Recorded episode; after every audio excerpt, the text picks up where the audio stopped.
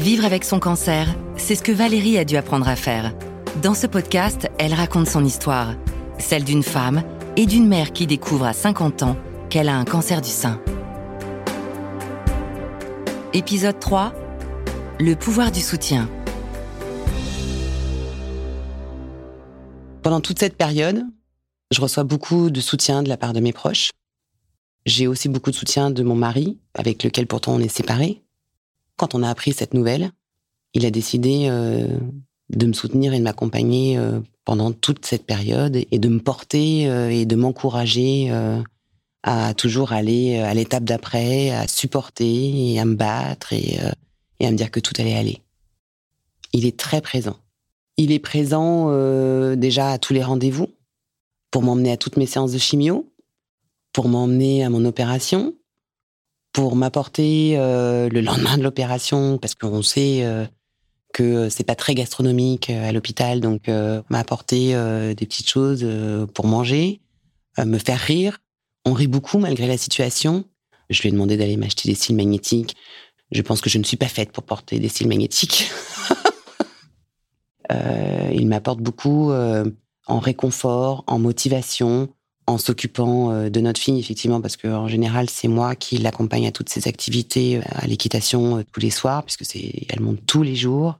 Elle part en concours très souvent le week-end, pas forcément en région parisienne, même à 200 ou 300 km d'ici. C'est beaucoup de temps, c'est beaucoup d'énergie, c'est tout ça, et il fait tout ça en plus du reste. Moi, ça m'apporte du confort, du soutien, et puis de m'occuper de moi, et de me concentrer sur moi et, et de faire ce que j'ai à faire euh, pour continuer effectivement euh, à me relever. Ma fille, c'est pas moi qui lui ai annoncé, c'est mon mari qui lui a annoncé. J'étais incapable de lui dire. Je ne savais pas quel mot utiliser pour lui dire. Comment est-ce qu'on annonce ces choses-là? Donc euh, mon mari me dit ne t'inquiète pas, c'est moi qui lui dis. Ils sont partis quelques jours dans le nord de la France pour faire du char à voile, prendre l'air. Sur le chemin du retour, euh, il lui a annoncé. Évidemment, elle a pleuré, mais euh, ses deux seules questions étaient de dire dans l'ordre est-ce que c'est grave et est-ce qu'il y a un traitement? Et à partir du moment où il lui a dit oui, hop, c'était plié. Je pense que nos, nos enfants sont quand même euh, actuellement avec les réseaux sociaux, ils sont au courant de beaucoup plus de choses qu'on ne pouvait l'être, en tout cas beaucoup plus jeunes, et qu'ils n'ont plus le même regard je ne sais pas comment expliquer. Euh, ça leur fait moins peur. Je j'ai pas eu l'impression que ça lui fasse peur. Même les changements physiques, elle les accepte bien. Quand j'ai perdu mes cheveux, en l'occurrence, qui sont quand même euh, euh, une partie de la féminité, elle a les cheveux très longs aussi. Moi, j'avais les cheveux longs, donc je fais attention et je lui pose la question. Je lui dire est-ce que ça te gêne si je descends manger à table ce soir sans mettre ma perruque? Et là, elle me dit bah non, pourquoi? Et en fait, euh, cette simplicité, cette acceptation, du coup, je n'ai pas à me cacher, je, le vis euh, pleinement et sereinement.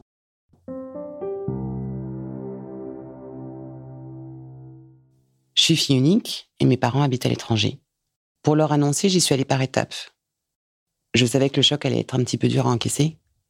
Je parle d'abord à ma mère. Je me dis qu'en tant que femme, lui annoncer un cancer du sein, elle allait certainement mieux le comprendre.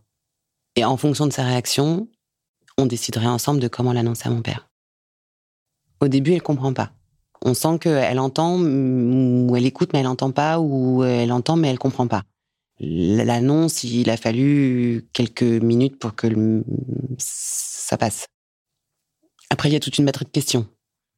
C'est grave, c'est pas grave, euh, c'est quoi les prochaines étapes, c'est voilà. Et puis, il, y a, il va falloir l'annoncer à ton père. Je vais pas dire qu'il le prenne pas mal, mais qu'il absorbe le, le, long de choc. Bah, finalement, il a bien vécu. non, non, ça a été. Euh, ils ont encaissé et ils n'ont pas bronché pour pas. moi, j'ai déjà à l'accepter, euh, donc euh, ils n'ont rien montré. Les amis, c'est la sidération. Pas possible on est en pleine période de vacances, hein, euh, j'annonce ça à tout le monde. Euh, c'était une blague de très mauvais goût. Mais c'est pas possible. Ah, si, c'est possible. Et puis, euh, une fois passé l'annonce, c'est le soutien. Et qu'est-ce qu'on peut faire? Et qu'est-ce qu'il faut qu'on fasse? Et comment est-ce qu'il faut qu'on fasse? Et en fait, je dis, mais il n'y a rien à faire. Il faut juste être, rester qui vous êtes. Et accepter, par contre, que je puisse être en colère, que je puisse changer d'humeur, que je puisse être fatiguée, que je puisse vous en vouloir, que je puisse m'amuser, que je puisse passer par toutes les étapes et accepter ces changements, ces transitions. Et un jour, ça va. Et le lendemain, je peux tout envoyer en l'air parce que je suis en colère, parce que j'ai mal, parce que j'en ai marre, parce que je veux ma vie d'avant, parce que je vois les autres s'amuser, que j'ai l'impression de rester sur le bord de la route. Mais la vie continue aussi. Pour les autres, tout le monde ne peut pas s'arrêter. Mais du coup, on est en colère parce qu'on partage pas ces moments-là. Alors on me dit, mais t'inquiète pas, il y en aura d'autres. Oui. Mais en attendant, c'est long. Au travail, ça me paraît évident d'avoir à le dire aux gens avec lesquels je travaille et les clients parce que c'est l'inconnu.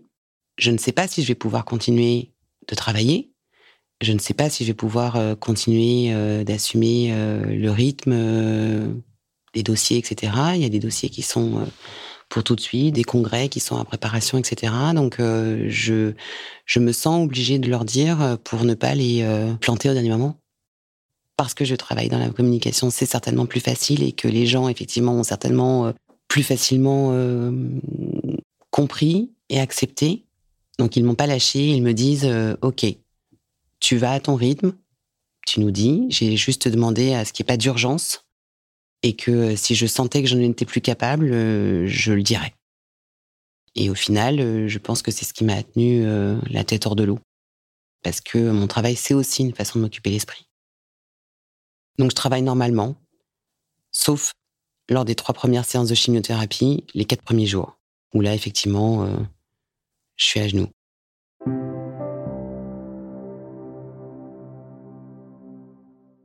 Quand je sors de chez moi, euh, que je suis euh, donc euh, habillée, maquillée avec ma perruque, personne ne se doute de rien.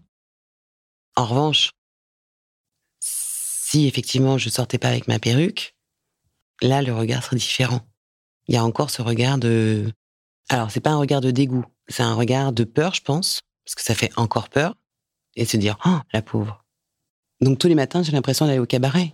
C'est-à-dire que on maquille les cils, les sourcils parce qu'on les a perdus.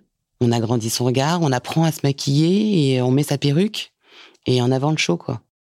Parce qu'on ne veut pas être presque identifiable parce que ce sont les stigmates effectivement euh, de la maladie. C'est les signes distinctifs. Pas de cheveux, pas de cils, enfin ça se voit sur notre visage en fait. On a tous le même visage. Donc euh, on se maquille.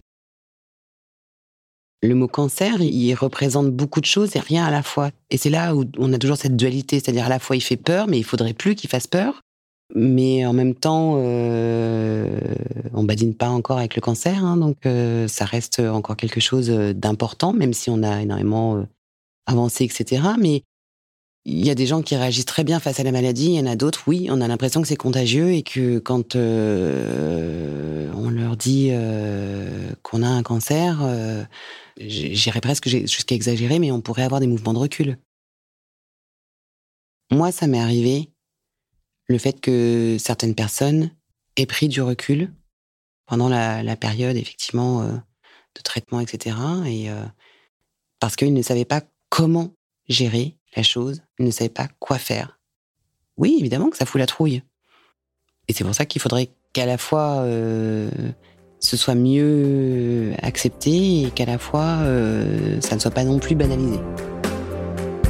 Le quotidien de Valérie, c'est aussi passer de la résilience à l'inspiration. Retrouvez la suite de son témoignage dans le prochain épisode de ce podcast en cinq épisodes. Ce podcast est un témoignage d'une patiente atteinte d'un cancer du sein.